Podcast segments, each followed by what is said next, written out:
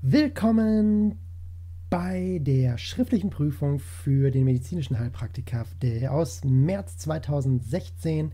Frage Nummer 36 steht heute auf dem Programm und wir schauen uns hier einmal Schwellungen im Halsbereich an und gucken uns die Frage jetzt mal genau an. Der Patient klagt nämlich über eine seit mehreren oder einigen Wochen zunehmende nicht schmerzhafte Schwellung im rechten Halsbereich. Sie tasten submandibulär rechts eine eher feste Resistenz mit einem Durchmesser von etwa 2 cm. Der Betroffene gibt bei der Untersuchung keine Schmerzen an. Welche der folgenden Diagnosen kommen im Rahmen der Differentialdiagnose am ehesten in Betracht? Eine Metastase bei noch unklarem Primärtumor, eine akute Stauung bei Speichelgangstein, ein Morbus Hodgkin, ein Lymph, eine Lymphknotentuberkulose oder die Kehlkopfdiphtherie. Hier auch eine Alternativauswahlmöglichkeit. Das heißt, du musst hier nichts dringend unterstreichen. Hast also hier die Wahl aus verschiedenen Antwortmöglichkeiten. Schauen wir uns mal Antwortmöglichkeit Nummer 1 an. Die Metastase bei noch unklarem Primärtumor. Hm. Es wäre hier möglich, dass wir hier eine Lymphknotenmetastase haben. Wir haben ja hier diese feste Struktur, die ist auch nicht schmerzhaft. Die ist fest, 2 cm Durchmesser ungefähr. Ob sie jetzt mit dem Gewebe verbacken ist, schauen wir nochmal. Ähm, sehen wir nicht, wissen wir nicht, äh, wäre hier aber eine Möglichkeit. Derbe, feste Strukturen in der Größe können eben auf eine Lymphknotenmetastase hinweisen was wären denn hier Metastasen, die möglich wären, wenn ein, wenn ein Tumor in, ein, in den Lymphknoten metastasiert, dann sind das häufig Lymphknoten, die nah am tumorösen Geschehen liegen. Das heißt also, wir hätten hier ein Geschehen, was im Bereich des, im Kopf-Hals-Bereich sich abspielen würde. Also zum Beispiel im Bereich der Atem- und Speisewege, also Zungen- oder Kehlkopftumor, Speiseröhren, äh, Tumor, wenn, wenn wir im Bereich der oberen Speiseröhre wären.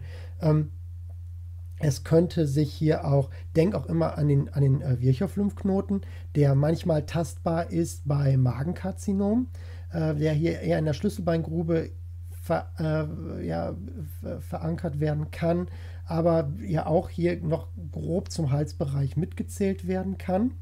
Ähm, aber natürlich auch äh, Speicheldrüsentumor, der ähm, hier äh, auf jeden Fall als bösartig anzusehen wäre und auch der Schilddrüsentumor ähm, wäre eine Möglichkeit, was hier einen äh, Lymph, eine äh, Metastase im Bereich der Lymphknoten verursachen könnte. Diese Antwort ja, auf jeden Fall richtig. Falsch dagegen wäre die akute Stauung bei Speichelgangstein. Ein so ein Speichelstein. Warum wäre das falsch? Die Größe würde ungefähr hinkommen. Ist ja auch eine feste Struktur, so ein Stein.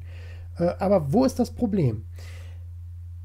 Bei den auch die Lokalisation, ne? also Unterkieferspeicheldrüse beispielsweise, ne? wäre eine gute äh, Lokalisation, also in diesem Bereich könnte man das durchaus tasten.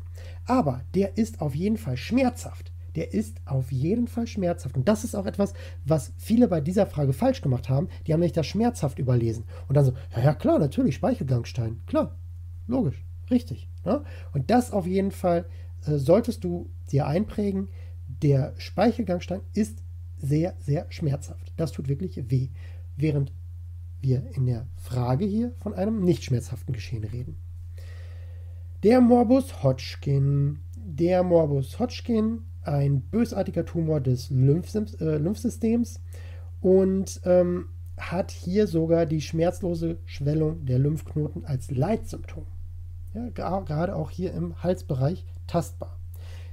Differentialdiagnostisch sollst du hier immer die B-Symptomatik mit abfragen.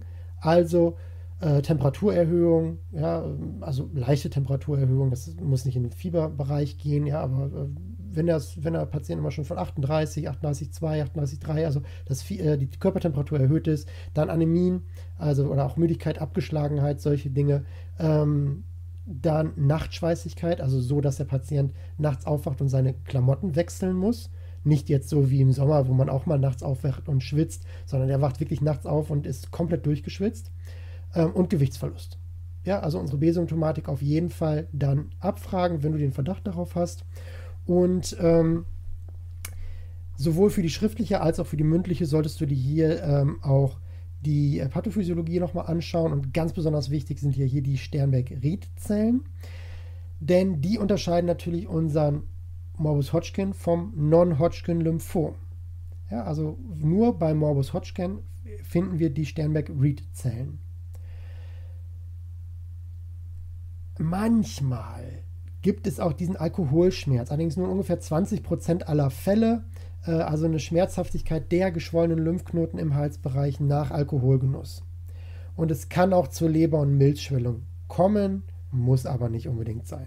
Ja, also, äh, also schmerzhaft nach Alkoholgenuss und äh, Lebermilzschwellung eher etwas, was, das, was dazukommen kann, was du mal gehört haben solltest, aber ist jetzt nicht das Leitsymptom. Aber diese schmerzhafte Schwellung, wenn du das mal in der mündlichen oder aber auch in der Praxis hast, dass hier Lymphknoten geschwollen sind und nicht schmerzhaft sind, auch einmal anders an Morbus Hodgkin denken, an das äh, Lymphom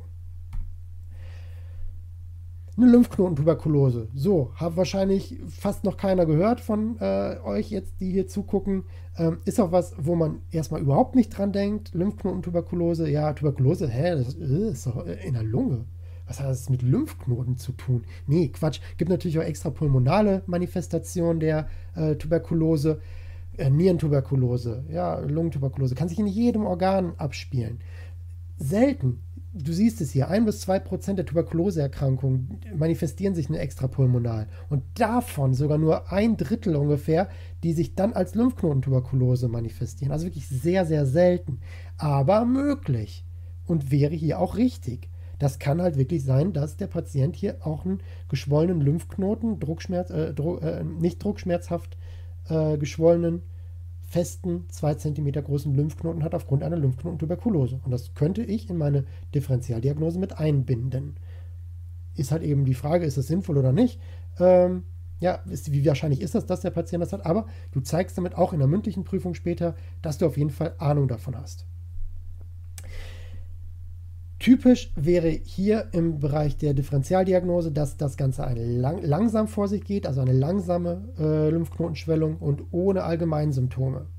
Ja, also hier äh, nicht irgendwie, der ist nicht müde, abgeschlagen oder solche Geschichten, sondern das ist hier ähm, wirklich ein langsames Geschehen. Der kriegt das so auch gar nicht unbedingt mit und merkt so, ah, was ist das denn hier?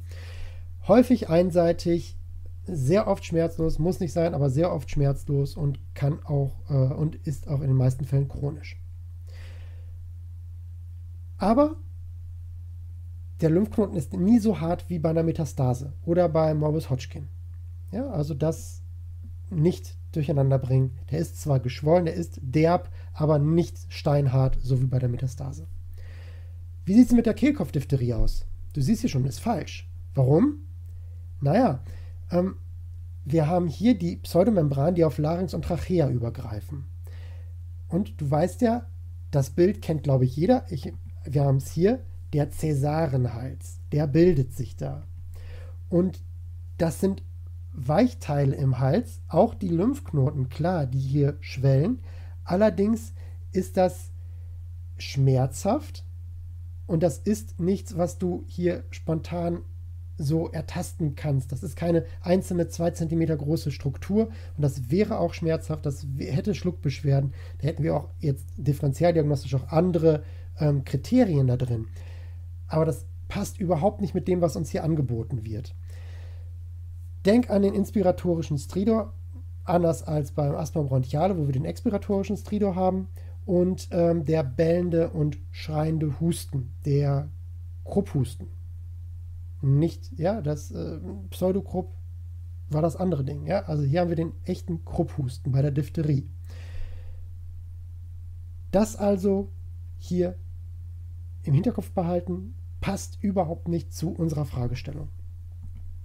Richtig wären also Antwort 1, 3 und 4 und damit wäre Antwort C richtig. Schauen wir mal auf die äh, Möglichkeiten, die es hier gäbe. Wir hätten hier Auswahl 1, 2, 3, das wäre die akute Stauung der ähm, beim, bei den äh, Speichelgangsteinen oder dem Speichelgangstein.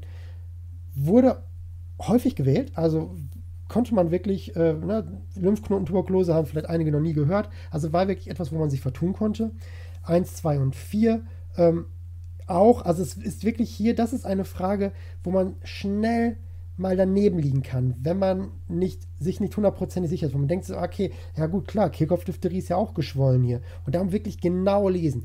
Unterstreicht euch die wichtigen Sachen, submandibulär, rechts nur einseitig, ja, also nicht beidseitig. Auch der Cäsarenhals ist ja beidseitig geschwollen. Eine feste Resistenz mit einem Durchmesser von etwa 2 cm. Was gibt es da für Strukturen, die, sich, die wir da haben? Klar, die Lymphknoten beispielsweise, aber natürlich auch, ja klar, Speichelstein kann sein, aber der ist schmerzhaft. Und wir wollen ja eben keine Schmerzen. Deshalb alles hier unterstreichen. Alles wäre irgendwie möglich. Alles passt ungefähr. Aber ähm, mit den Beschreibungen passen nur diese drei. Wenn du Schwierigkeiten mit dieser Frage hattest, schau dir die einzelnen Erkrankungen nochmal an und wiederholen. Wiederhole auch diese Frage dann nochmal in zwei, drei Wochen, dass du äh, das auf jeden Fall drauf hast. Wir sehen uns im nächsten Video wieder. Ich freue mich auf dich. Bis gleich.